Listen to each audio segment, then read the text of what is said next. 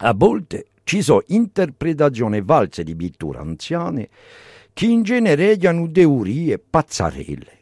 Gli internauti pretendono spesso scopre indici di viaggio in un tempo in l'opere d'arte anziane.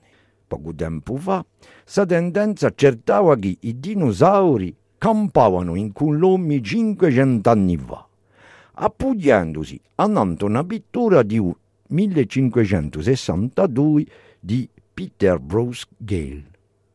Ma infatti su pittore non è mica l'artista dell'opera. L'opera si chiama Le Suicide de Saul e è Pieter Bruegel, l'ancien, che l'ha pinta.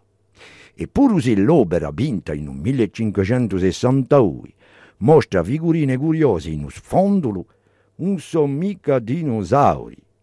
Secondo certi esperti si tratta di gammelli, che a s'epoca, pur se non avevano mai visto gammelli, gli artisti europei ripresentavano spesso animali esotici come i lioni o i gammelli, come magacciole.